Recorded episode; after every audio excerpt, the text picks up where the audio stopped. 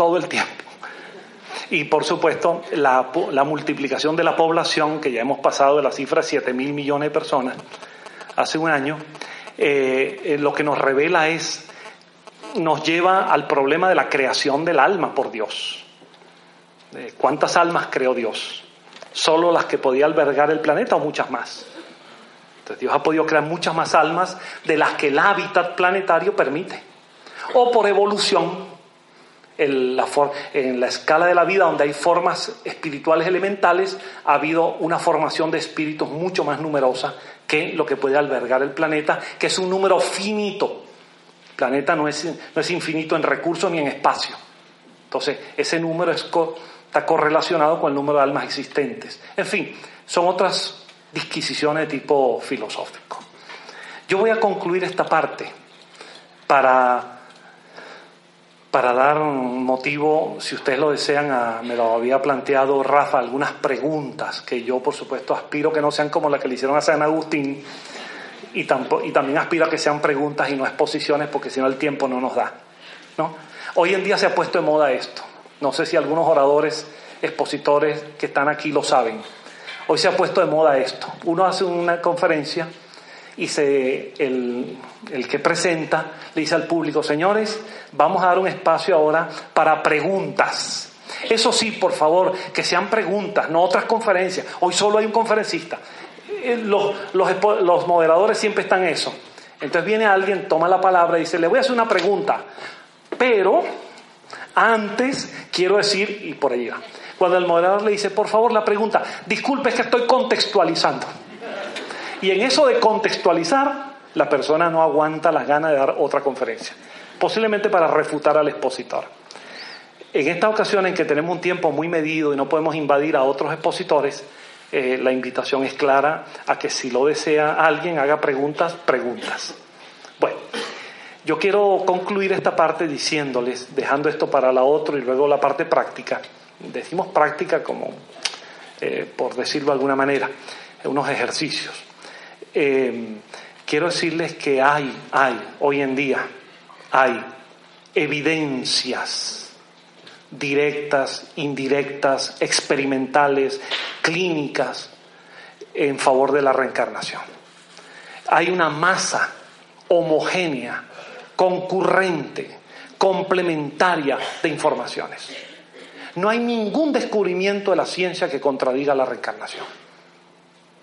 Por supuesto, se podría interpretar y explicar en contrario, pero sustancialmente, ontológicamente, desde el punto de vista del ser, no hay, no hay una evidencia contraria que, eh, al, sustento de la reencarnación. Y por el contrario, en ese nuevo paradigma, todos los estudios, todas las investigaciones, y en el caso de los terapeutas, los que hemos ejercido clínicamente, hemos roto el prejuicio en lo que fuimos formados en el conductismo.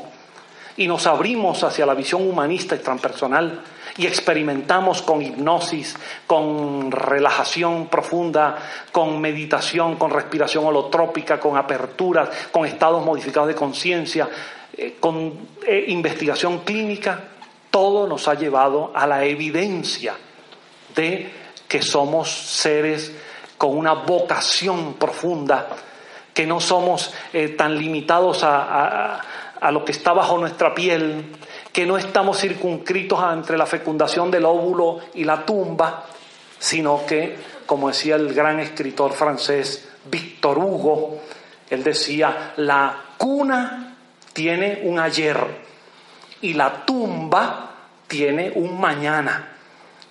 Pues esa visión hoy en día tiene un conjunto de evidencias surgidas de muchísimos estudiosos e investigadores en el mundo. Les puedo recomendar una obra muy interesante que está en español de una autora estadounidense, Marilyn Ferguson. Una obra cuyo título a veces eh, no da la talla de lo que la obra es. ¿no? El libro se llama Los compiladores de Acuario y podría parecer un libro más de astrología que también es una disciplina que muchos relacionan con la reencarnación. Pero no, el libro no tiene que ver con astrología.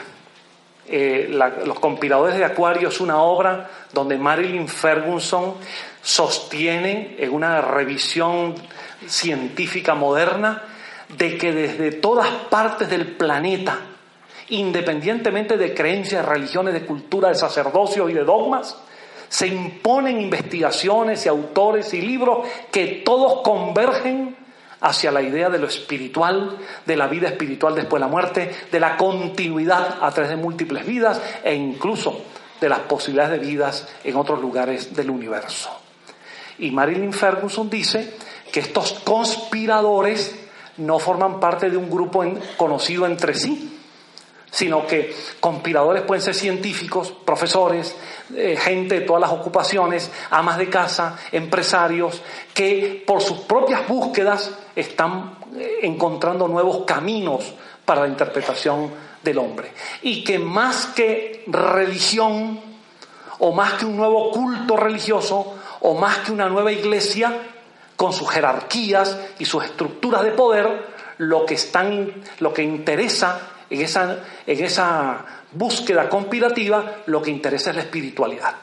Espiritualidad que no significa nuevas estructuras eclesiásticas de ningún tipo, que no significa tampoco oponerse a ellas, simplemente búsqueda de nuevos caminos.